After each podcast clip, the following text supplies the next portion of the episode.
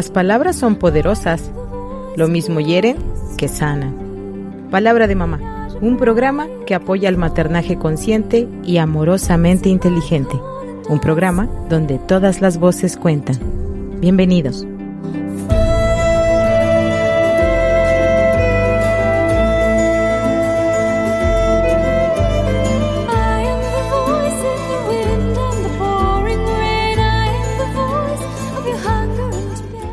Hola, ¿qué tal? Muy buenos días. Bienvenidos a su programa Palabra de Mamá, donde todas las voces cuentan. Mi nombre es Cristina Pacheco Sánchez y es para mí un gusto estar con ustedes. Les agradezco mucho que estén sintonizando Radio Tecnológico de Celaya, eh, que estén eh, conectados a nuestra señal de internet, eh, XHITC Radio Tecnológico de Celaya, o que estén sintonizando el 89.9 de FM. Muchas gracias y bueno, el día de hoy quiero comenzar una serie de programas que hablan sobre un tema que por lo general queremos evitar, siquiera pensarlo, eh, pero que lamentablemente es muy común para la gran mayoría de, bueno, no para la gran mayoría, pero sí para un muy grande número de familias y de personas que han tenido que pasar por esto y que en nuestro país, como en muchos otros, se ha eh, de alguna manera normalizado. Bueno, estoy hablando del abuso sexual en los niños. Muchas veces en el consultorio me preguntan eh, cómo pueden evitar que haya un abuso sexual en nuestros hijos y muchas veces recibo personas en el consultorio que han sufrido abuso sexual cuando han sido niños y niñas. Bueno, la gran mayoría son niñas y, y, ahora pues mujeres que llegan a el consultorio y pues es muy, es muy común, me, me impacta la cantidad de personas cercanas que conozco que lo han sufrido o que me lo han manifestado a través de, de la terapia. Muchas veces llegan a terapia por otras razones pero muchos de los problemas eh, o de lo del, pues, del, sí, los problemas emocionales o el, el disconfort, la ansiedad, la depresión que están sufriendo tienen que ver con este abuso que sufrieron cuando eran niñas, cuando eran niños. Y por eso decidí ah, hacer varios programas. Para esto me preparé. Ustedes saben que en Palabra de Mamá eh, su servidora Cristina Pacheco Sánchez, eh, intento hacer, eh, por, hacer una especie de puente entre las personas que son especialistas y ustedes, queridos Radio Escuchas. Y siempre me apoyo en los libros, en libros serios de personas que generosamente se sientan a escribir sobre estos temas que nos, que nos impactan y que nos y que de los que necesitamos pues hablar y saber. Y me encontré con un libro maravilloso que se llama Abusos sexuales en los niños. Y me voy a permitir leer el nombre de la autora, eh, como, si, como se pronuncia en español, Beate Besten, porque es una autora alemana. Y no conozco cuál es la pronunciación de su nombre. Sin embargo, ustedes lo pueden conseguir así este libro, Abusos Sexuales en los Niños, de Beate Besten, de la colección Resortes, de Editorial Herder. Y bueno, me voy a permitir leer eh, una introducción al libro que tengo aquí en mis manos. Los niños explotados sexualmente reciben cada día en todo el mundo entre 2 y 2.4 millones de clientes. Un negocio tan macabro y tan vasto debería poner en guardia a cuantos tenemos a nuestro cuidado niños propios o ajenos, es decir, a todos los habitantes del planeta, puesto que el mero hecho de tener contacto con un niño es cuidarlo. Pero existen además otras formas de abuso sexual infantil no comercializables y difícilmente denunciables en todas las sociedades del mundo porque muchas se producen en el entorno más íntimo del niño También aquí el mero hecho debería ponernos en movimiento para desenrollar las medidas preventivas necesarias, perdón, para desarrollar las medidas preventivas necesarias. En esta obra, Beate Besten transmite a los adultos los datos básicos necesarios para comprender el alcance del problema, de qué modo se plantea y qué consecuencias representa para sus víctimas. Por el otro lado, incluye también medidas concretas y prácticas para evitarlos. Abusos sexuales en los niños está dirigido a padres, profesores, profesionales de la asistencia social, educadores de tiempo libre y en general a cuantos por lazos familiares, por profesión o por vocación del voluntariado velan por la protección de la infancia. Por eso es que lo traigo a palabra de mamá y por eso es que voy a dedicar varios programas a este tema y me voy a apoyar en este libro en específico. ¿Por qué? Porque como dice la autora, eh, como sociedad necesitamos poner atención y hacernos cargo de nuestros niños. Y ahora que nuestros niños han estado encerrados por la pandemia, o que van a volver a clases, no sabemos. Pero siempre estamos eh, como adultos al cuidado de los niños. En palabra de mamá he repetido muchas veces que el hijo de uno, el hijo de una es el hijo de todas. Y que tenemos que cuidar nuestra infancia, porque respetar la infancia es respetar la vida. Y si queremos de verdad tener un mundo, una sociedad, una comunidad plena, donde nos sintamos seguros, y donde podamos alcanzar nuestras potencialidades y simplemente respetarnos y desarrollarnos como seres humanos, pues lo que tenemos que hacer es cuidar de nuestra infancia. Y es de verdad eh, muy lastimoso el porcentaje de niños y niñas que sufren abuso sexual y que por lo general es en los ámbitos en donde deben de ser cuidados, en su casa, en la escuela, en los centros eh, infantiles, eh, en los internados, en los lugares donde en realidad están buscando pues refugio, ayuda, contención y cuidado. Y por eso se agrava el abuso. Y bueno, voy a empezar por pues por la por el principio y qué se entiende por abuso sexual. Bueno, antes quiero decirles simplemente que Beate Besten es pedagoga y psiquiatra infantil y juvenil. En la actualidad desarrolla su profesión en una institución alemana de ayuda a la infancia.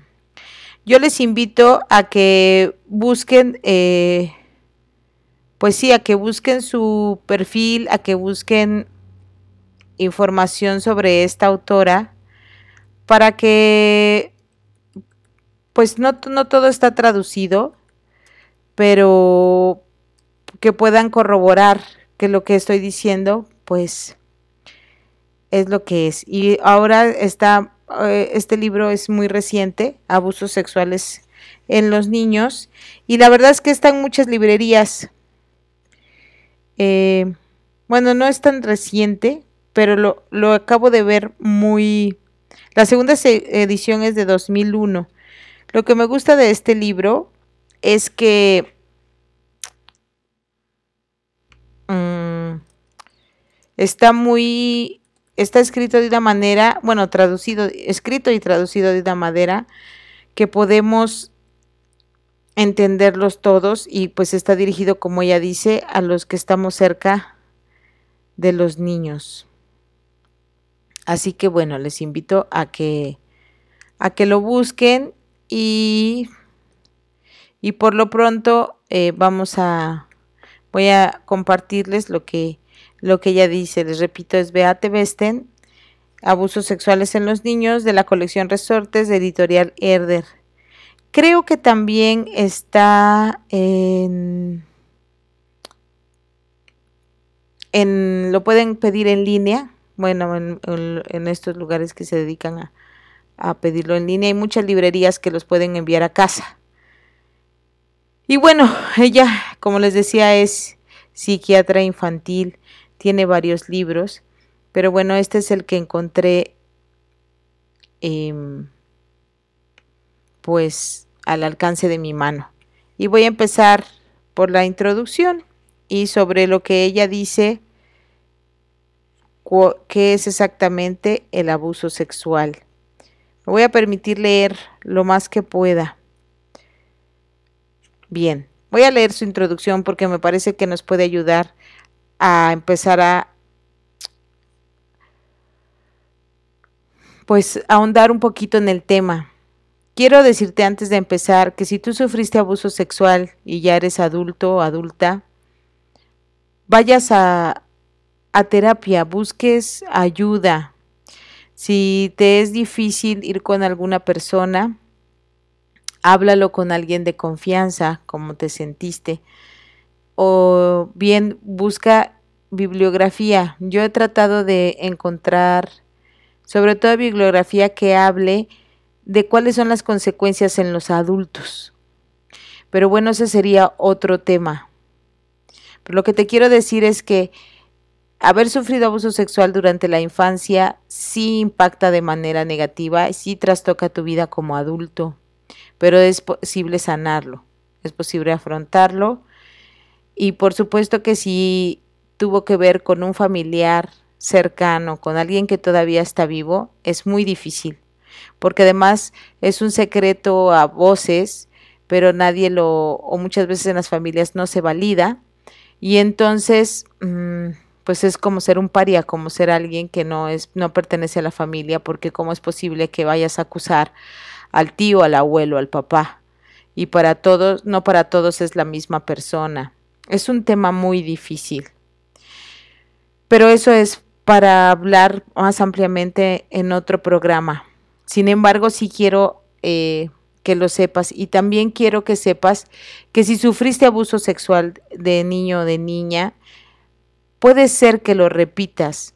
Y no quiero poner el dedo acusador en tu frente ni siquiera te conozco, pero sí es importante que te examines, que seas honesto y que cuides a los niños que están a tu alrededor si es que sientes este impulso. Es, es esto mismo que, que advierte Beate Besten en su libro.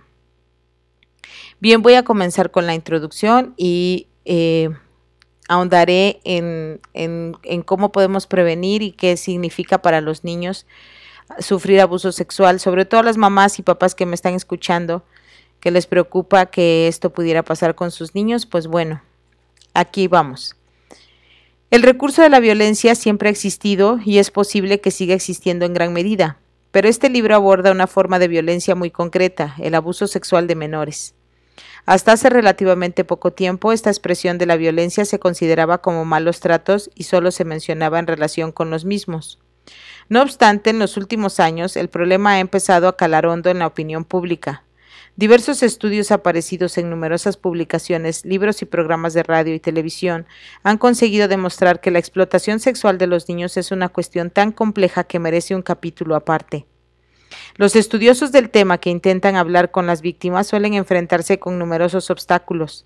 El primero es el silencio, ya que muchas personas, tal vez demasiadas, callan al respecto o le restan importancia argumentando que no es ni mucho menos tanto como dicen.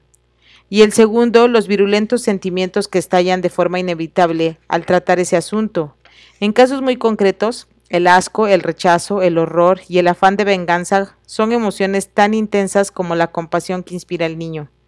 Sin embargo, prevalecen los prejuicios y muchas personas piensan que los agresores son seres extraños, violentos y degenerados, que llevados por los más bajos instintos atraen con caramelos a las niñas que juegan en el parque.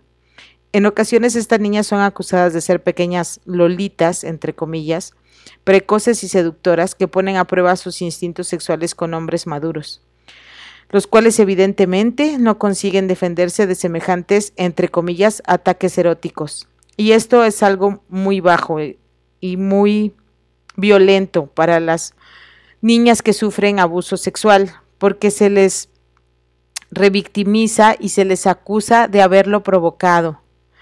Muchas pacientes que llegan a mi consultorio, muchas mujeres se han sentido por mucho tiempo culpables y han pensado durante toda su infancia, su juventud y la vida adulta que ya llevan viviendo, que provocaron o que son culpables de lo que les pasó y tiene que ver con nuestra idiosincrasia y con nuestra ignorancia y con todos los micromachismos y frases y tonterías que seguimos manejando y que ponen en bandeja de plata a nuestras niñas en manos de estas personas que abusan de ellas y que se dicen a sí mismas que no son responsables porque ellas los provocaron y eso es un daño tremendo. Así que si tú no lo has sufrido, si tú no tienes hijos, también o hijas o no estás preocupado por el abuso sexual en los niños, también puedes hacer la diferencia si dejas de decir cosas como que las niñas deben de cuidarse eh, ellas mismas, que deben de em, proteger su propia sexualidad sin explicarles a qué se refiere. Si eres de esas personas que eh, habla del sexo como algo sucio y algo que debe de ser evitado y es algo que la que los niños y niñas no pueden evitar y que tienen que ocultar hay mucho que hablar sobre el tema. Y sigo leyendo. Sin duda, para algunos estos razonamientos son más comprensibles que la simple sospecha de que pueda darse un caso de abuso sexual entre los familiares y conocidos más próximos. Hasta el momento, varios estudios han demostrado que los autores de abusos sexuales por lo general son hombres, completamente normales, entre comillas también, lo pone la autora, de todas las edades y estratos sociales, también se sabe que solo un 6% de los abusos registrados son cometidos por alguien desconocido para la víctima. El porcentaje restante indica que estos se dan en el seno de la propia familia o en el entorno más próximo, padres, padrastros, conocidos, amigos, vecinos, vendedores, profesores o médicos de las víctimas. Esto quiere decir que los niños corren mayor riesgo en aquel ámbito en el que, de entrada, deberían encontrar protección, seguridad y consuelo.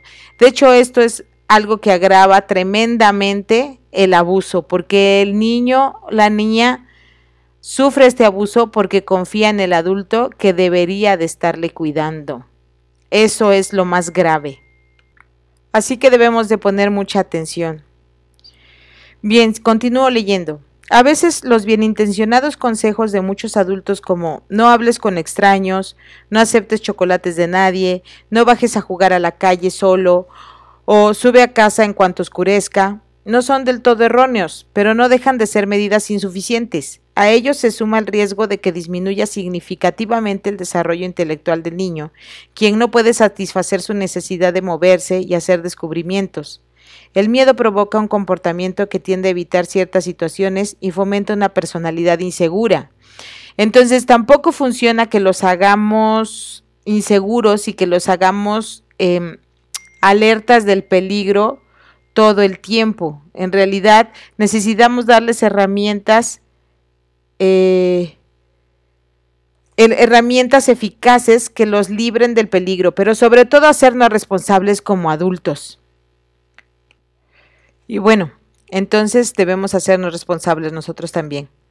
Sigo leyendo. Este problema afecta particularmente a las niñas, siempre expuestas, expuestas, a más riesgos, en la medida en que se encuentran en una posición de debilidad tanto en la familia como en la sociedad, ya que durante la infancia están sometidas a la relación de poder establecida entre padres e hijos y como mujeres a la relación de poder entre marido y esposa. Así la educación específica para cada sexo aún relativamente frecuente, hoy en día restringe el radio de acción de las niñas y favorece ciertas situaciones de inferioridad que se plasman en distintas parcelas de sus vidas.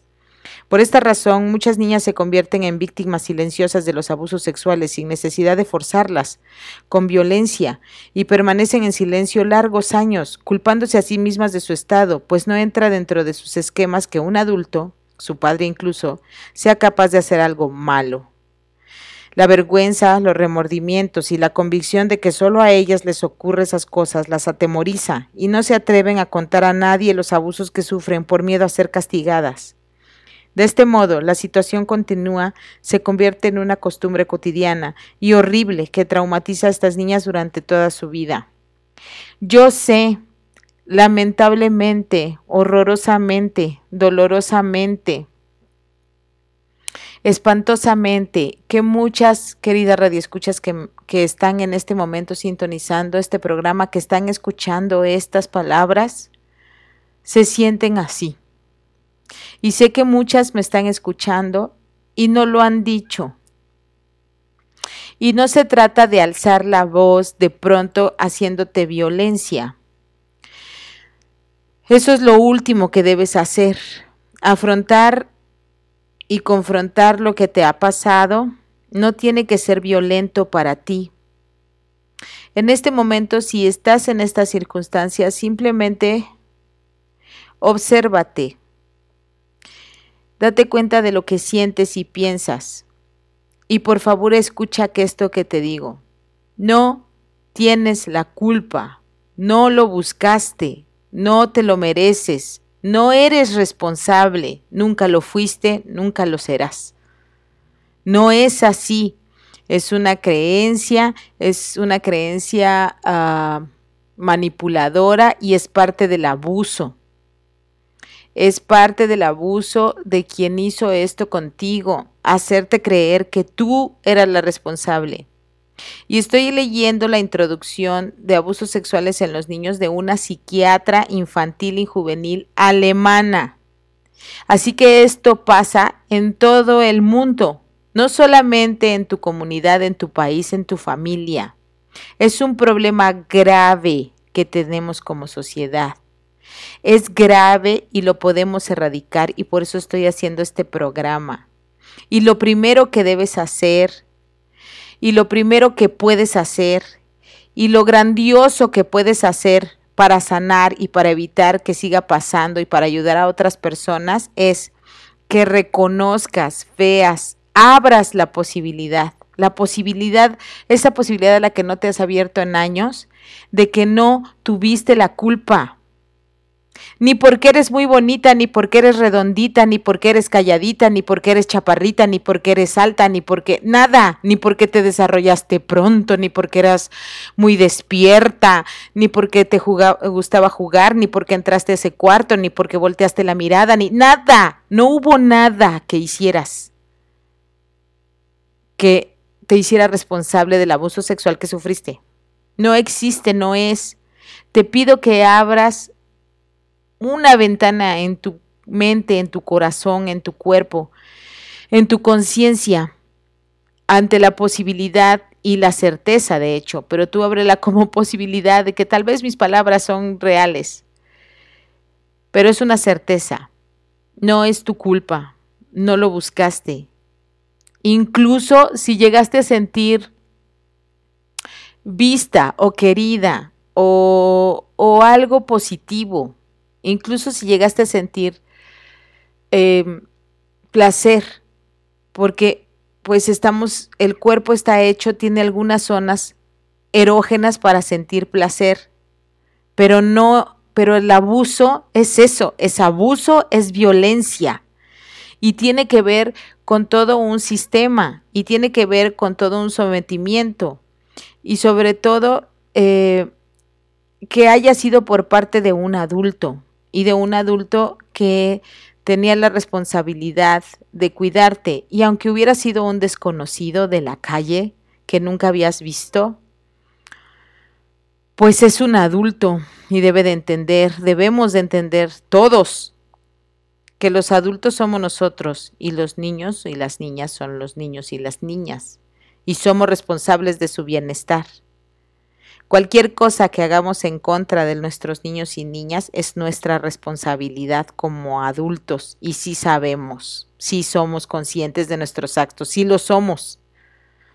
Y debemos prevenir y debemos em, autogestionarnos y debemos poner la vida por encima de todo. Y los niños son responsabilidad de los adultos que los rodeamos. Sigo leyendo. Abusar sexualmente de un niño se considera un delito contra la libertad sexual. Hasta hace pocos años se creía que únicamente las niñas eran objeto de la explotación sexual.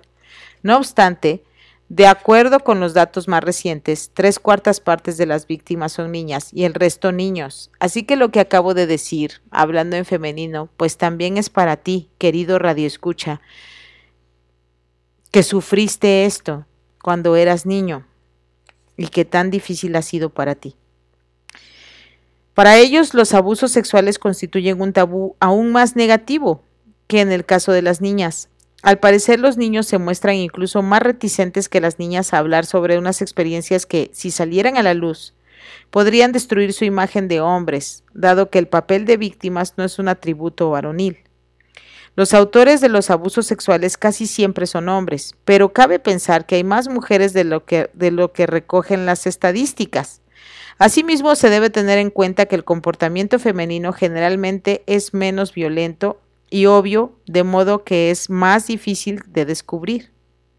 Aunque suelen ser las niñas quienes sufren más abusos sexuales, no se puede restar importancia a los abusos infligidos a los niños. Por eso las pautas preventivas que aquí se recogen valen para todas las personas afectadas. Este libro se propone introducir en el tema a todos aquellos adultos que deseen proteger a los niños frente a los abusos sexuales de una forma eficaz, con el fin de ofrecer una amplia visión que abarque la teoría y la práctica. La primera parte proporciona toda la información necesaria sobre los abusos sexuales, con datos sobre su alcance, manifestaciones, causas y consecuencias negativas, mientras que la segunda parte facilita las pautas básicas de auxilio adecuadas para cada caso así como las medidas que pueden adoptarse y que constituyen la base inicial de las tareas preventivas. Se presentan métodos que apuntan a ahondar en el tema desde una perspectiva infantil, cuyo objetivo es enseñarle al niño unas determinadas normas de conducta.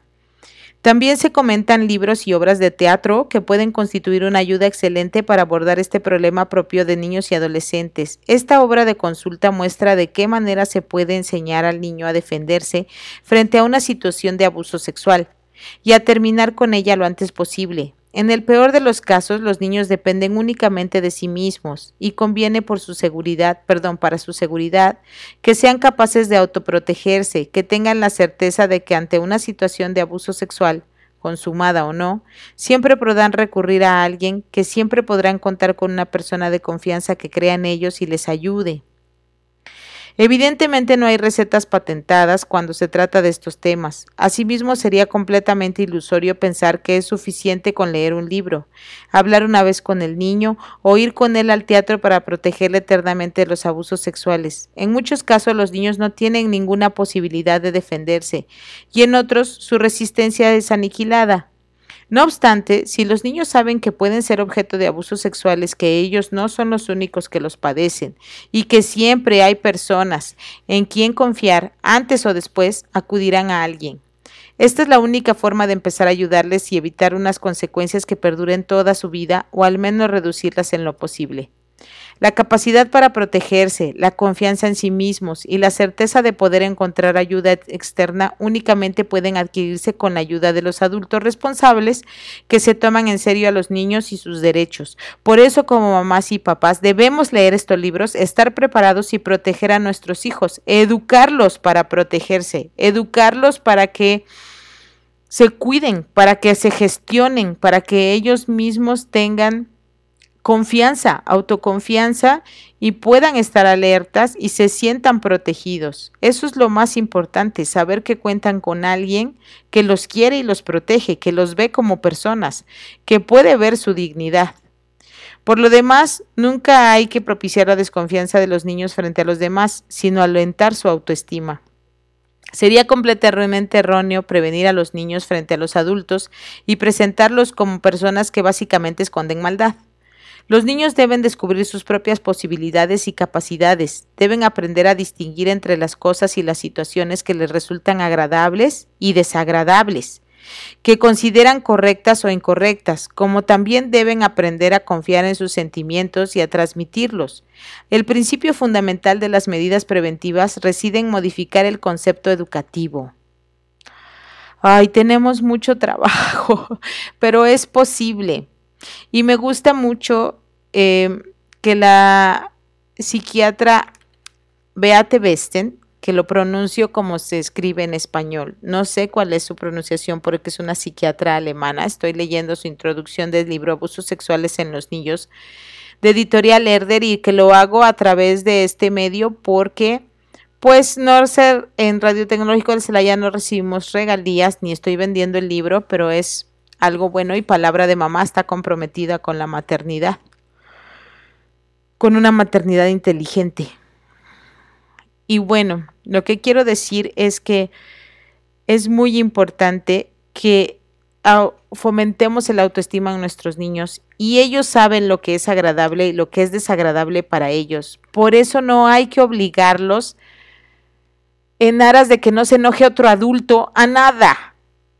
Los adultos se supone que ya tenemos un cierto grado de madurez en el que podemos comprender y no nos tenemos que ofender por un comportamiento normal de nuestros niños. Muchas veces queremos que los niños saluden, besen y abracen a otros familiares y no debe ser.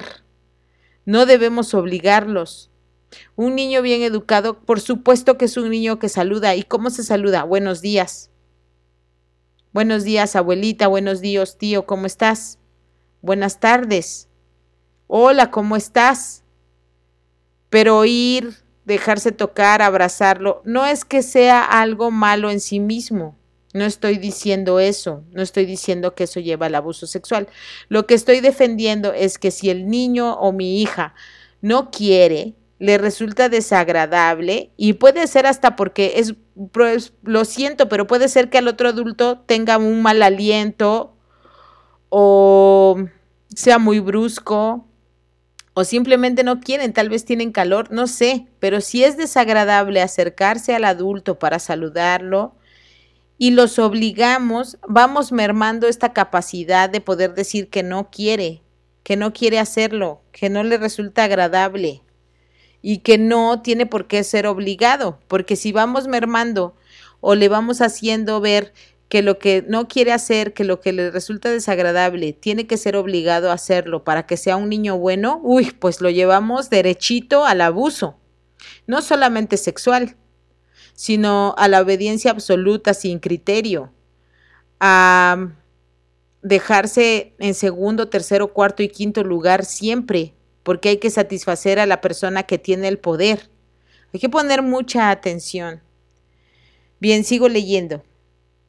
Los adultos que realicen una labor de prevención también deberán estudiarse a sí mismos, con objeto de descubrir dónde violan los derechos del nido en la vida cotidiana y cuándo desoyen sus protestas.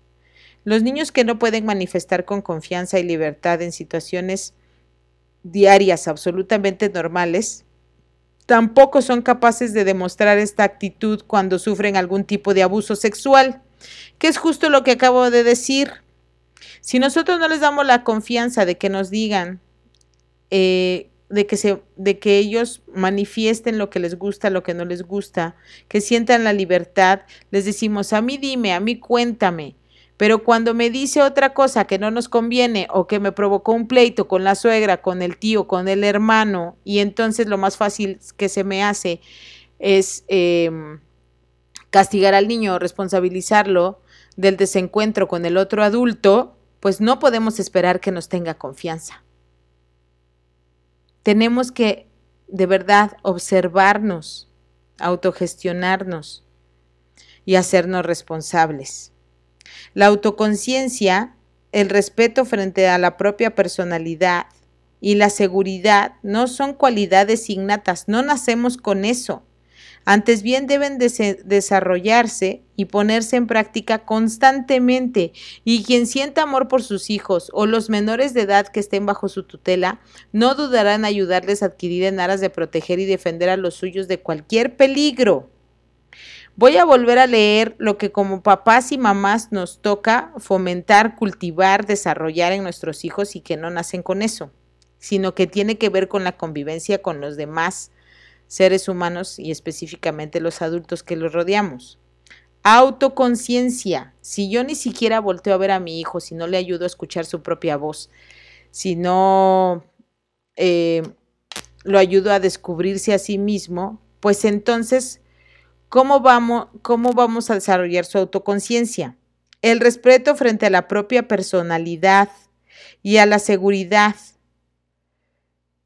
Entonces tenemos que enseñar a nuestros hijos a que respeten su forma de ser, su personalidad y que se sientan seguros. ¿Y cómo? Pues ayudándolos a autogestionarse. Así que bueno, este tema da para mucho y estoy empezando este esta serie de programas que estarán basados en eh, el libro de Beate Besten de editorial Herder, eh, Abusos sexuales en los niños. Y bueno, esta es la introducción del libro.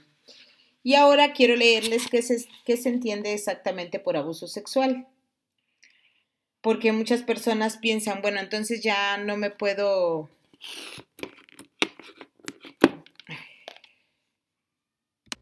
Perdón, tuve un problema con el micrófono y bueno, ya estoy mejor conectada.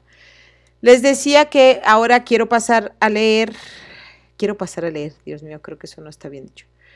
Bueno, quiero comenzar a leer qué se entiende exactamente por abuso sexual, porque muchas personas también piensan, bueno, entonces no puedo hacer nada con mi hijo, hay personas que piensan, me puedo bañar con mi hija o, o cuál es el límite. Y bueno, por eso vamos a leer. Como comentaremos ampliamente más adelante, resulta muy difícil distinguir entre las caricias y el abuso de las necesidades de los niños en favor de satisfacer los deseos de los adultos. Con frecuencia, es, con frecuencia es complicado trazar unos límites claros, ya que estos son muy imprecisos. En general, los padres, los educadores y los especialistas tienen muchas dudas acerca de qué es realmente el abuso sexual. Por el momento disponemos de un gran número de definiciones cuyo significado varía en función de un punto de vista determinado. Así, la circunstancia de que éstas sean facilitadas por un policía, una institución dedicada a la protección de menores, un pedagogo, sociólogo o un médico es motivo suficiente para destacar unos aspectos del problema, mientras otros pasarán desapercibidos. Una vez recopiladas todas las definiciones, podría decirse que los siguientes factores son fundamentales para poder hablar efectivamente de abusos sexuales. Y ojo, porque muchas veces pensamos que el abuso sexual es necesariamente la penetración vía ah, anal, oral, vaginal de un niño o una niña. Y no necesariamente. El abuso sexual eh, no es solamente esto. Bien, voy a leer. El abuso o explotación sexual siempre constituye una forma de violencia, siempre es violencia física y mental, o física o mental, por la cual el adulto se aprovecha tanto de la confianza del niño como de su superioridad. El niño no puede comprender la gravedad del hecho a causa de su ignorancia, es decir, no está en disposición de dar su consentimiento o de negarse libremente. Así que esa pregunta, me voy a ahorrar la grosería y voy a decir tonta, de por qué el niño no gritó, no dijo, no habló, no dijo que no, bien que sabía si le resultaba desagradable, no aplica. El niño, dicho por una psiquiatra infantil, no puede comprender la gravedad del hecho a causa de su ignorancia, es decir, no está en disposición de dar su consentimiento o de negarse libremente. Es un ser humano en desarrollo. La persona que está abusando de él o de ella es un adulto que está abusando de su confianza, de que el niño le confiere confianza y muchas veces amor, porque recibe cuidados de éste. Por favor, no olvidemos esto porque es muy importante. El abuso sexual no se limita necesariamente a la relación entre hombre y niña, aunque suele ser el caso más frecuente. En la mayor parte de los casos, el autor proviene del entorno social del menor y no es un extraño, en contra de lo que se suele creer.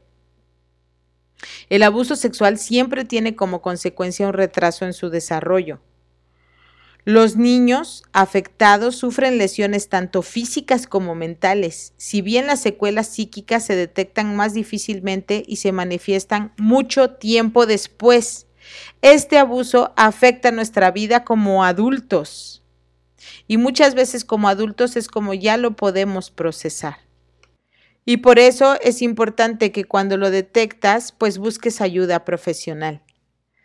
El abuso sexual generalmente no se produce de forma aislada, sino que muchas veces se prolonga durante años. Es algo que nuestros niños y niñas viven durante muchos años.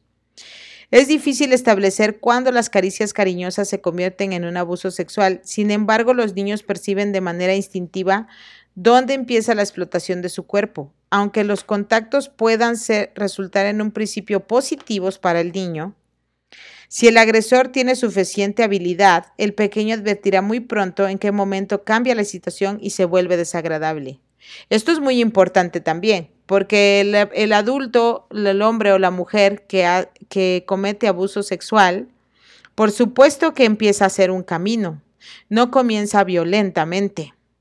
Hace un camino de confianza y por eso es abuso desde el principio. Es terrible, pero muchas veces el ser amable, entre comillas, el ser cariñosa, entre comillas, es parte del abuso. El abuso sexual se produce cuando el adulto se sirve de su autoridad para aprovecharse de la relación de dependencia del niño. Esta situación de poder no solo se establece entre adulto y niño, sino también entre hombre y mujer. El abuso busca, ante todo, satisfacer de forma consciente o inconsciente las necesidades del adulto. Entonces, el adulto lo que quiere es satisfacer su propia necesidad. No está viendo al niño, sí lo está viendo, pero como un objeto que le satisface. Porque si viera un ser humano con sentimientos, pues se detendría. Entonces, el abuso sexual es todo aquel acto no fortuito, consciente o inconsciente, y violento, aunque no obligatoriamente físico, y sí es siempre psíquico, que sirve exclusivamente para satisfacer las necesidades del adulto y que se practica ejerciendo un poder psíquico o físico, porque también el poder es psíquico, no solamente se hace, se somete de manera física, también por la relación que ataca la esfera sexual de los niños y que se produce con mayor frecuencia en familias o instituciones antes que por extraños. Por lo general no es un hecho aislado, causa lesiones físicas y sobre todo psíquicas que con frecuencia influyen negativamente a lo largo de toda la vida y que afecta o amenaza y que afecta y amenaza a un niño eh, o en un niño su bienestar y sobre todo los derechos, sus derechos y que el niño identifica como abuso. Así que el niño sí se da cuenta de lo que le está pasando, ya después cuando ya resulta muy agradable y puede sentir de lleno la violencia que está sufriendo. Todos estos factores aquí mencionados son importantes para definir exactamente en qué consiste el abuso sexual de menores. Nuestro objetivo es presentar ampliamente los distintos puntos de vista, es decir, las causas, procesos, lugares, relaciones entre víctima y autor, consecuencias, criterios y límites mediante un hilo definitorio y conductor que coincide con la clasificación del abuso sexual realizada por el médico holandés A. Coers. Y bueno, aquí viene la referencia Ministerio Federal de la Juventud, la Familia y la Salud, Abusos sexuales a menores, reconocerlos y ayudar. Bueno, esta es una referencia que hace esta psiquiatra infantil, quien resume claramente los aspectos más significativos para explicar qué es el abuso sexual. Tal como ya se ha dicho antes, es muy difícil trazar los contornos de este concepto. Siempre es determinante la forma en que vive la experiencia el niño afectado y éste debe estar en condiciones de distinguir entre aquello que le resulta agradable o no por su parte, los adultos deben comprender sus decisiones y aceptarlas. Así que bueno, espero que hasta ahora les esté ayudando. Ahora, esto que voy a leer es desagradable, pero lo voy a leer porque precisamente por andarlo evitando, lo que es desagradable para nosotros o porque no queremos confrontarlo es que sigue pasando. Y bueno, lo que y con lo que voy a cerrar el programa de hoy es algunos casos ilustrativos documentados en este libro de Beate Besten, psiquiatra infantil y juvenil, Abusos sexuales en los niños, de editorial Herder. Para comprender el alcance de los abusos sexuales infringidos a los niños, recogemos algunos ejemplos suficientemente ilustrativos. El director de un hogar juvenil toca a los niños repetidas veces entre las piernas cuando estos juegan. A las niñas en la edad de la pubertad siempre las abraza desde atrás, con lo, con lo cual casualmente, entre comillas, les toca el pecho. Para evitar que una niña de 14 años se caiga bajando de una escalerilla, coloca su mano entre las piernas de la joven. Así que puede pasar este caso ilustrativo, no siempre es, no siempre comienza o no siempre es, eh, pues, en un lugar apartado o en un lugar secreto. Puede ser a la vista de todos en el patio y debe de ser identificado inmediato. Ojo, maestros, eh, directores y otros, que si ven a algún colega, un compañero que está haciendo esto, debe ser reportado inmediatamente porque los niños cuentan con nosotros para reportar conductas abusivas. Otro caso ilustrativo. K, una niña de 5 años, es desnudada por el hermano de su vecinito que tiene 20 años diciéndole, Hoy quiero ser especialmente amable contigo y la obliga a sentarse en su cama con las piernas separadas. El hombre se masturba delante de la pequeña, tocándole la vagina con su miembro, aunque ella llore y diga que se quiere ir a casa. Otro caso. El tío de H, de 13 años de edad, y de K, de 15, siempre desliza su mano hacia los pechos de ambas cuando las abraza para saludarlas y despedirse. Esto pasa mucho. El señor Z siempre insiste en lavar concienzudamente por las noches a su hijo de cuatro años para que aprenda a estar siempre limpio, sobre todo, el, sobre todo los glúteos. El kiosquero F reparte caramelos gratis entre los niños del vecindario. En contrapartida, deben sentarse en su regazo y darles dos besitos en las mejillas y uno en la boca.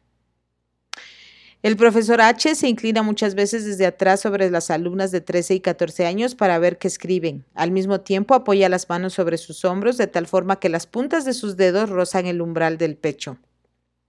La madre de P, una niña de 6 años, está en el hospital. Durante este tiempo su padre la mima mucho, se pasa todo el día jugando con ella, a mamás y papás, incluso le permite dormir en la cama de su madre y él le enseña cómo se quieren mamá y papá, entre comillas.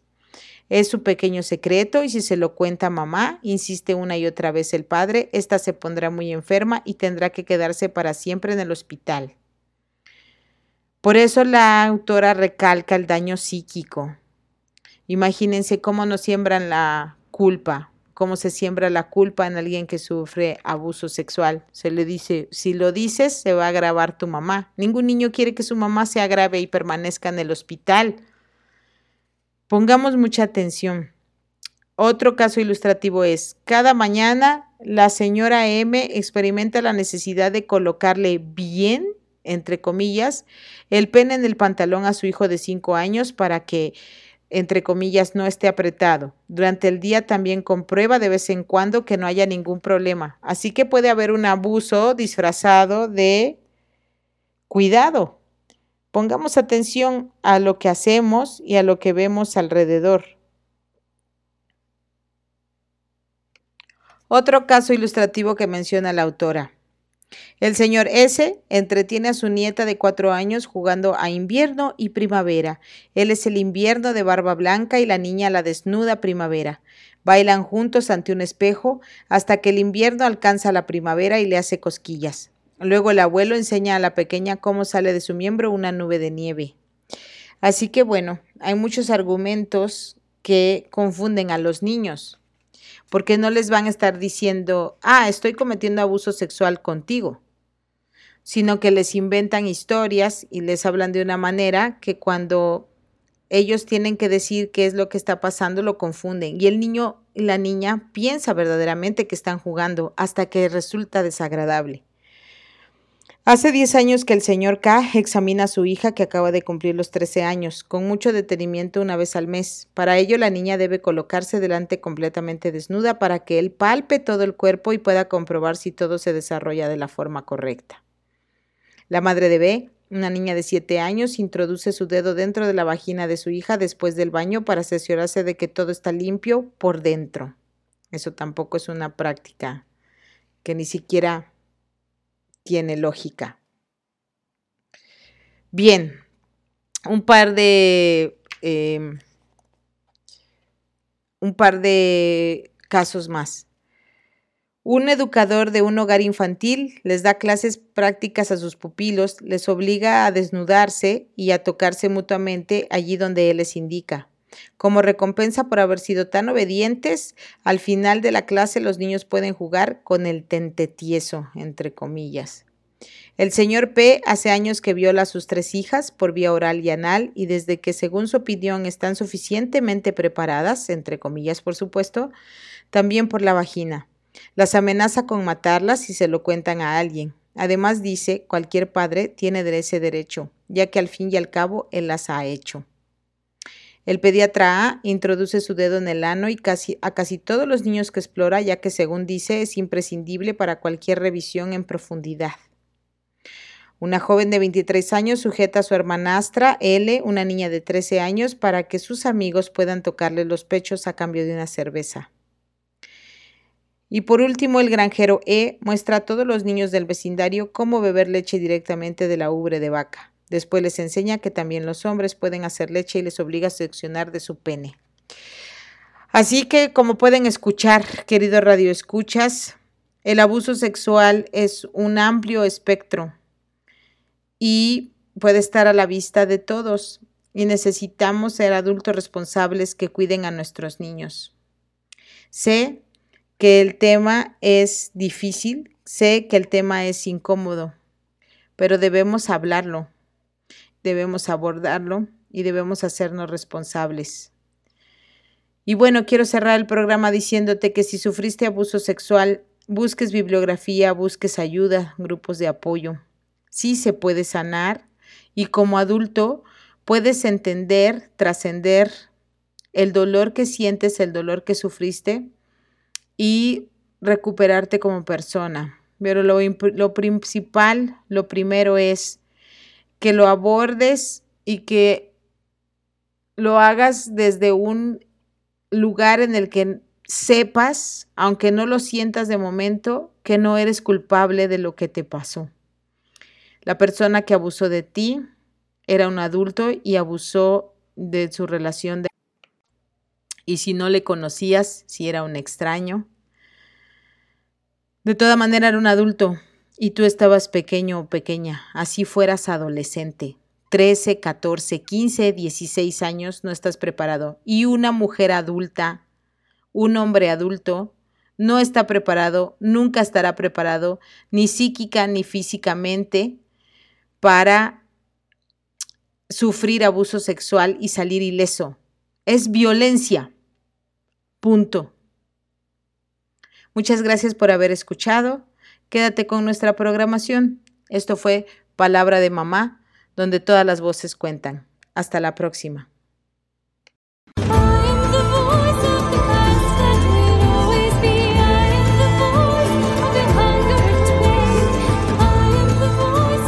Ha sido un placer acompañarte en este breve tiempo y espacio de reflexión.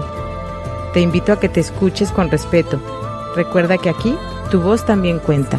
Esto fue Palabra de Mamá.